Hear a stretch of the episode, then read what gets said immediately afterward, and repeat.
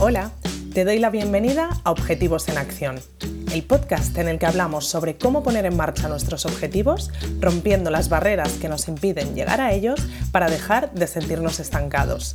Soy Nora Casanova psicóloga especializada en implementación de hábitos y consecución de objetivos. Y en este espacio quiero compartir contigo herramientas prácticas y dosis de motivación para que consigas enfocarte hacia tus metas y te acerques cada día más a aquello que te propones. Si vienes con ganas de pasar a la acción, este es tu sitio. Empezamos.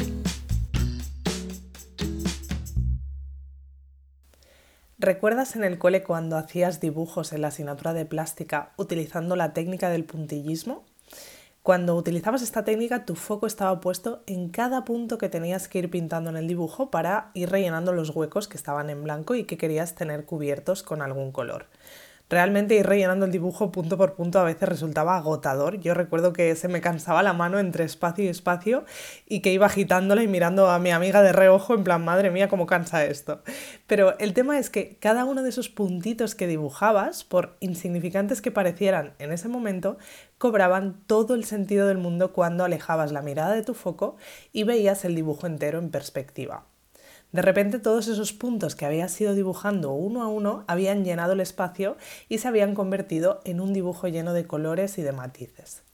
Y ya ni te cuento cuándo acababas el dibujo entero. Pues bueno, esto que te pasaba con el puntillismo en plástica es exactamente lo mismo que pasa con tus objetivos y con esas pequeñas acciones que haces en el día a día para acercarte a ellos. Hoy te traigo un episodio un poco más reflexivo y has visto que he empezado con esta comparación un poco metafórica, pero creo que realmente es muy ilustrativa de lo que nos pasa cuando trabajamos con nuestros objetivos con esas pequeñas acciones que hacemos en el día a día cuando vamos a por nuestras metas, nos pasan dos cosas que hacen que no les demos la importancia que merecen. Por un lado, mientras estamos en el proceso, muchas veces sentimos que no están sirviendo para nada, ¿no? que nuestro objetivo final todavía está muy lejano y que esa acción pequeñita que estamos haciendo a día de hoy no está sumando.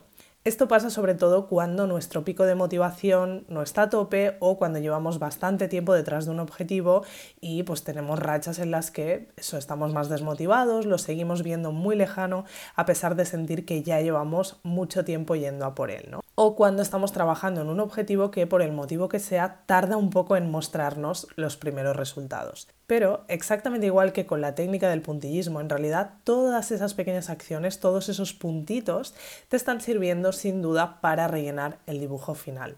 Acuérdate de este ejemplo para animarte cuando lo necesites en esos momentos. Y otra cosa que nos pasa con las pequeñas acciones cuando vamos a por nuestros objetivos es que cuando un día por el motivo que sea tenemos que bajar el listón de una tarea que nos habíamos propuesto, por ejemplo, hacemos un entrenamiento más corto que el que teníamos planeado o conseguimos cumplir con cinco tareas ese día en lugar de con las 10 que nos habíamos propuesto. O solo nos queda tiempo para leer cinco minutos antes de salir de casa, con lo que tenemos que reducir el tiempo de lectura que teníamos establecido.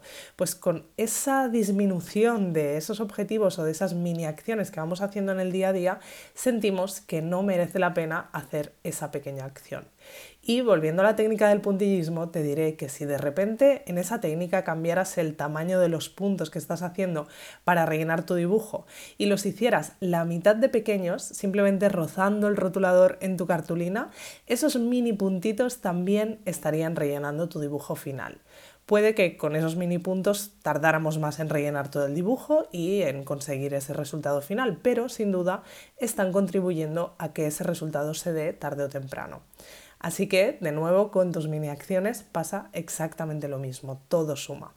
Con esta reflexión simplemente quiero seguir animándote de una forma diferente a que valores el poder de las pequeñas acciones. Ya sabes que esto es algo de lo que te hablo a menudo en el podcast y hoy simplemente quería aparecer por aquí para compartir contigo esta reflexión que es un poquito más ilustrativa, que espero que se te quede esa imagen en la cabeza cada vez que vayas a subestimar una pequeña acción que quieras hacer con tus objetivos o cada vez que sientas que esas pequeñas acciones que haces en el día a día, que en el fondo sabes que sí que están construyendo, pero que sientes que son demasiado pequeñas para que te acerquen al resultado para que esto te ayude a pensar que sí que realmente tienen muchísimo valor y que cuando alejes esa perspectiva, cuando alejes el zoom, como siempre te digo, vas a poder ver que te estás acercando mucho más a tener cubierto todo el dibujo al completo.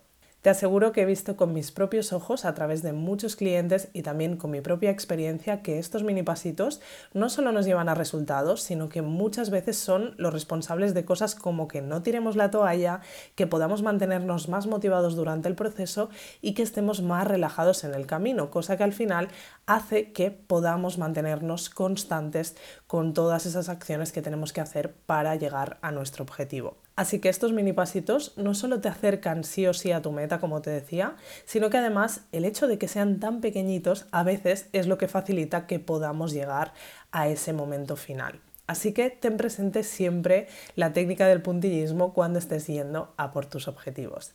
Y como ejercicio de la semana, hoy te propongo que pienses en algún objetivo con el que tengas una pequeña lucha actualmente, que te esté costando especialmente, y que identifiques qué acciones podrían ser pequeños puntitos que en realidad te estarían acercando a tu objetivo, pero que muchas veces tú mismo auto boicoteas por pensar que son demasiado pequeños y por pensar que son insignificantes. Identifica al menos una de este estilo en relación a este objetivo que estés teniendo un poquito más estancado y comprométete durante una semana a no boicoteártela. Cuando lo hayas aplicado, ven y cuéntame cómo te has sentido con eso y si te ha traído algún resultado que puede ser que con tan solo una semana ya hayas podido ver cosas interesantes. Me encantará que lo compartas conmigo y poder leerte, así que te dejo con esto y nos vemos en el próximo episodio. Gracias por escuchar este episodio de Objetivos en Acción. Si quieres seguir trabajando en tus objetivos y sobre todo ponerte en marcha con ellos, te espero en noracasanova.com donde podrás suscribirte a Objetivos Comunes, la comunidad en la que trabajar en tus metas como nunca lo has hecho antes. Nos vemos en el próximo episodio.